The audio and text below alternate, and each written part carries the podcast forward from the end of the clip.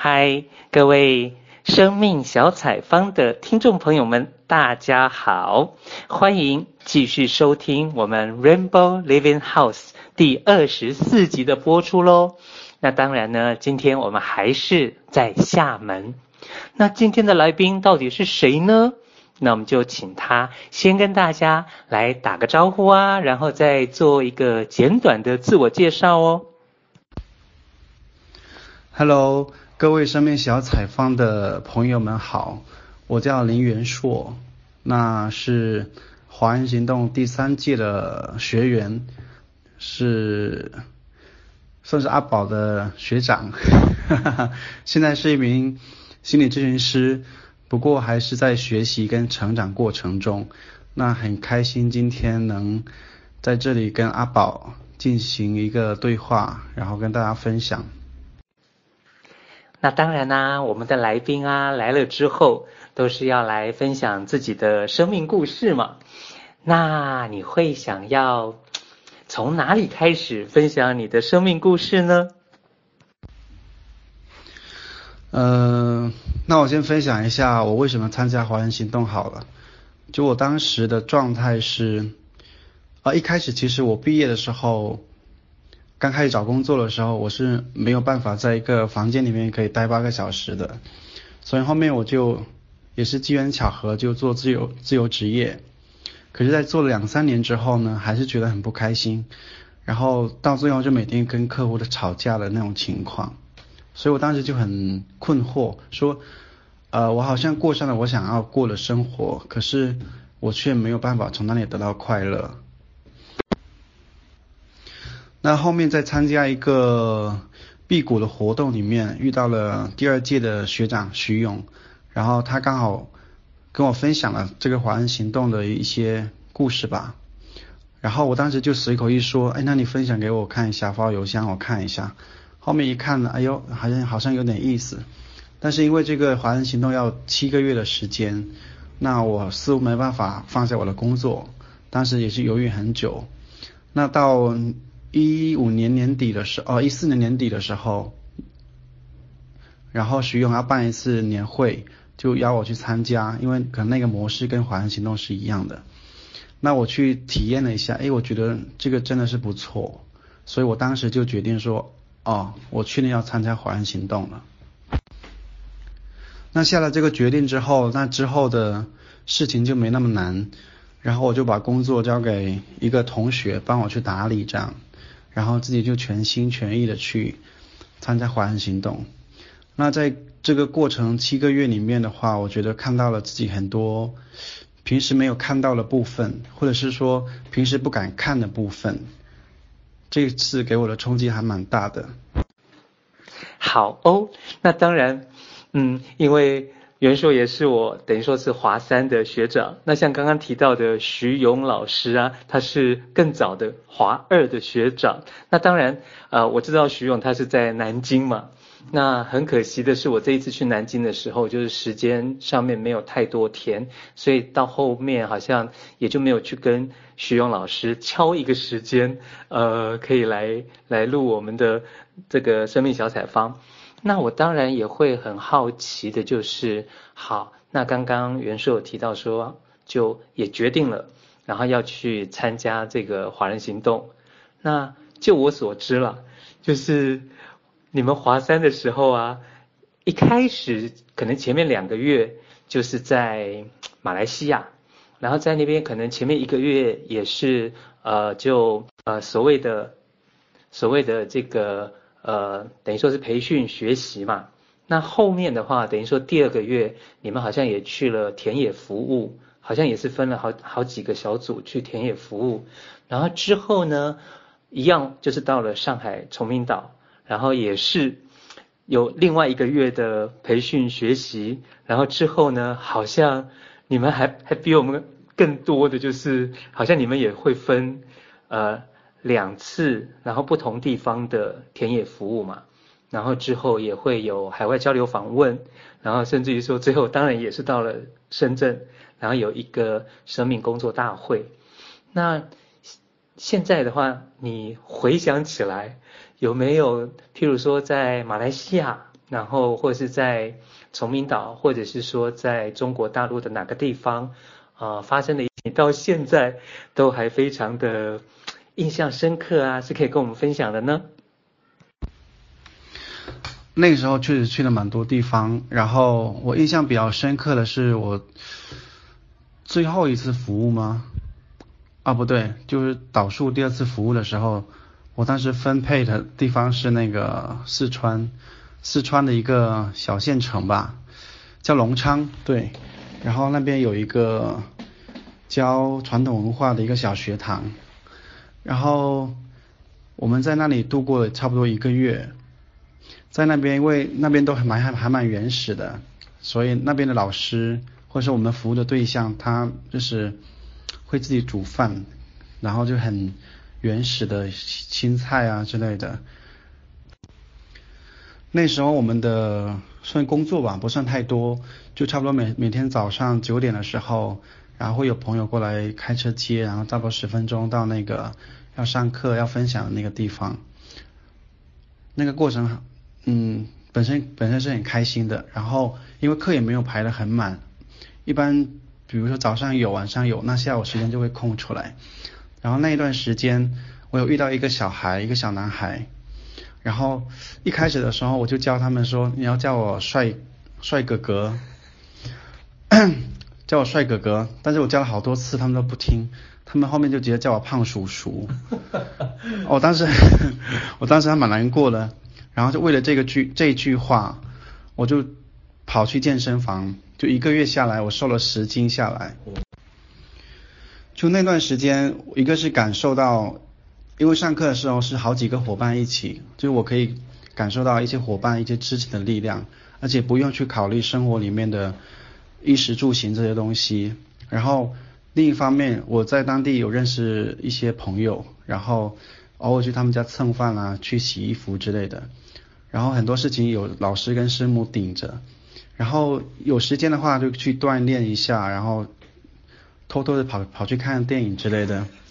所以我觉得那段时间对我来说真的是一个非常快乐的时间，因为在生活里面很难体会这样有支持，然后压力那么小的那种状态。我现在每次想起那个时候，还是觉得很感动。然后更有意思的是之前。叫我胖叔叔的那个小孩，然后下一阶段我分配分配到了云南，我又在那里碰到了他，但是那时候我已经胖回去了，我就说 你要不要叫我帅哥哥？他不他不要，他还是叫我那个叫我胖叔叔。我当时还在犹豫那个犹豫要不要去试一下那个釜山幼林他们的那个酵素，那个断食的酵素。嗯。那他这么一叫，我真的是 又很难过，然后就果断又试了那个酵素减肥啊，不，当然不纯是为了减肥啦，反正后面又瘦了十斤下来，所以我觉得这个小孩这个过程中对我还是蛮重要的，而且后面我在咨询过程中才发现，这个小孩有我对他很深的一个投射在上面，就这个小朋友他长得胖嘟嘟的，然后很可爱，但是身上的衣服啊就有点破。然后也有点脏，那我第一眼看到他就觉得，哎呦，他有点可怜嘛，又可爱又可怜，就很想很想去疼他这样子。后面在咨询过程里面的话，突然有一天就冒出他的一些影像来，我也一直在困惑，为什么这个小孩的话对我影响会那么大？后面我才发现他确实长得很像小时候的我，我在他身上有看到了自己比较自卑，然后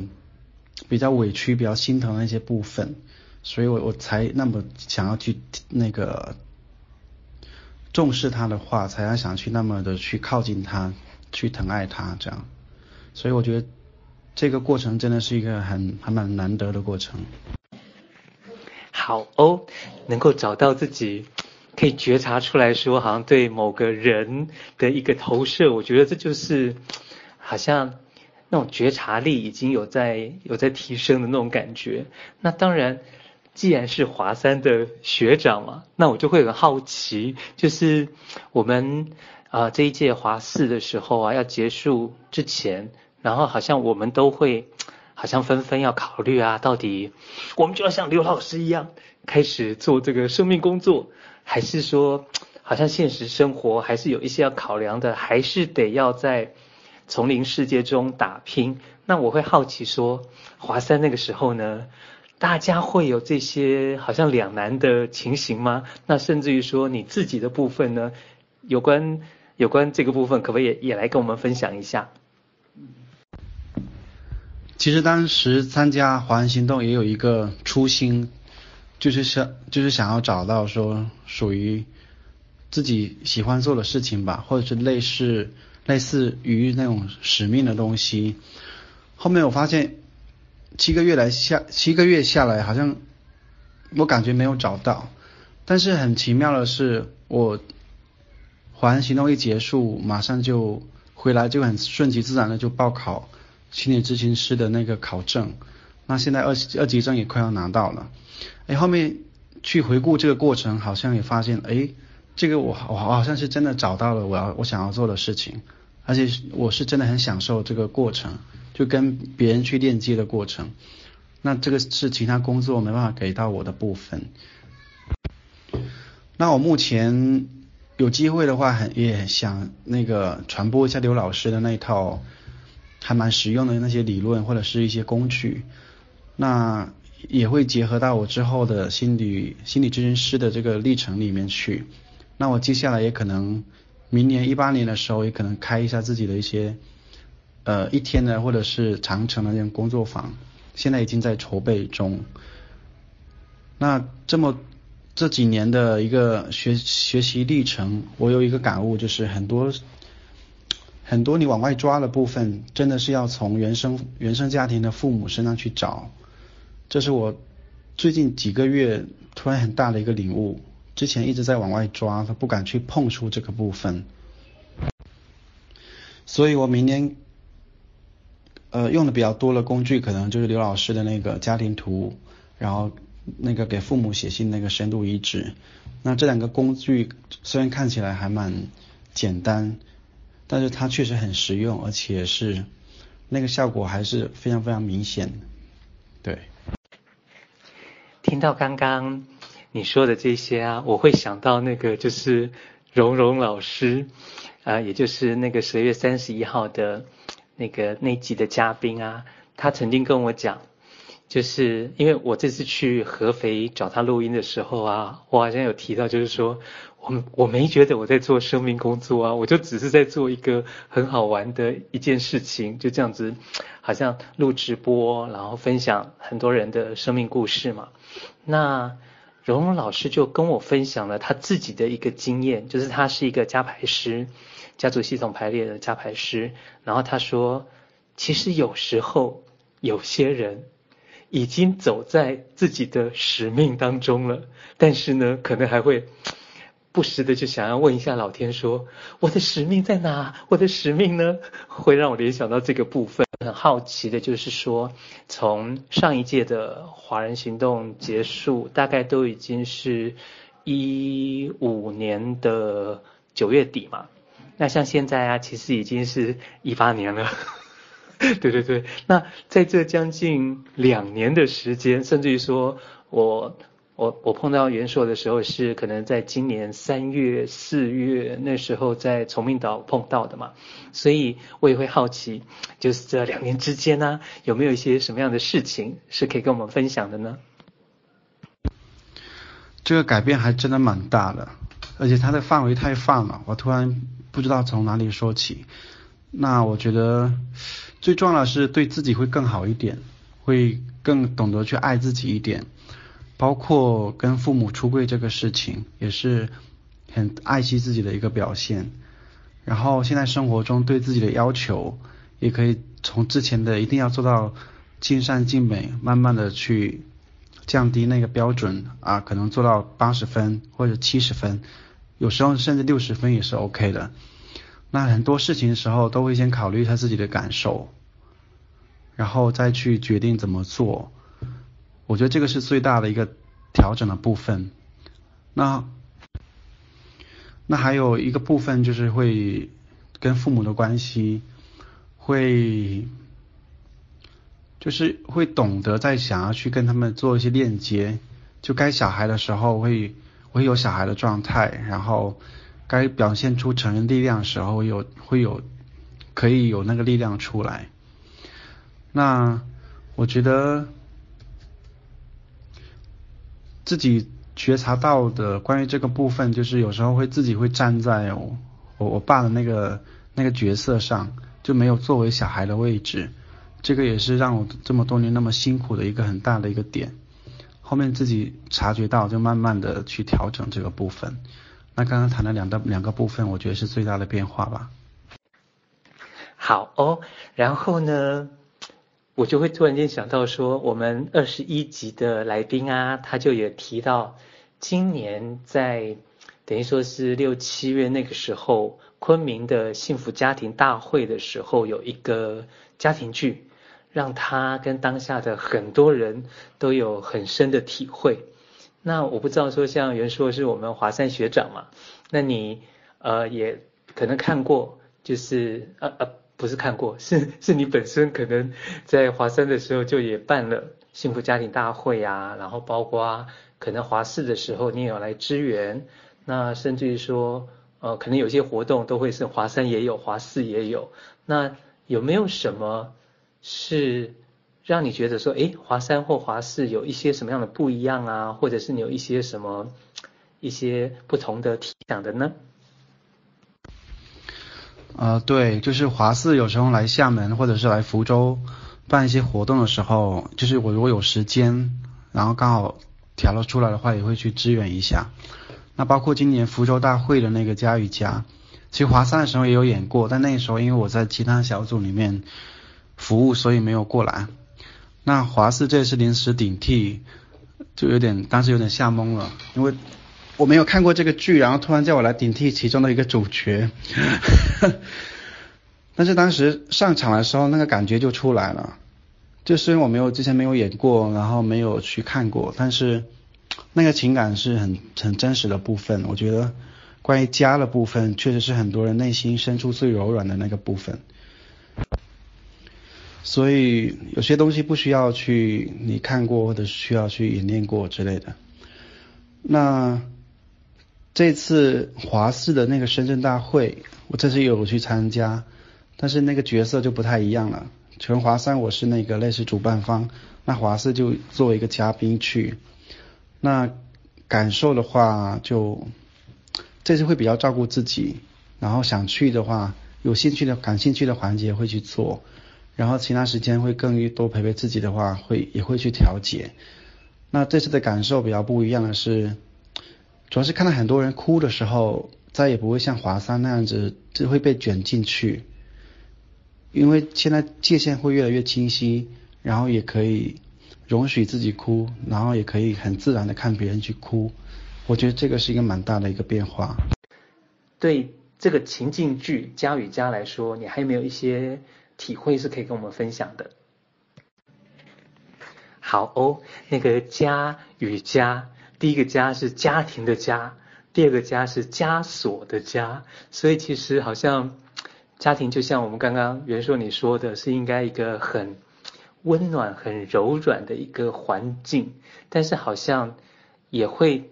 也会是造成我们好像的一个枷锁的感觉。那我不知道说在你。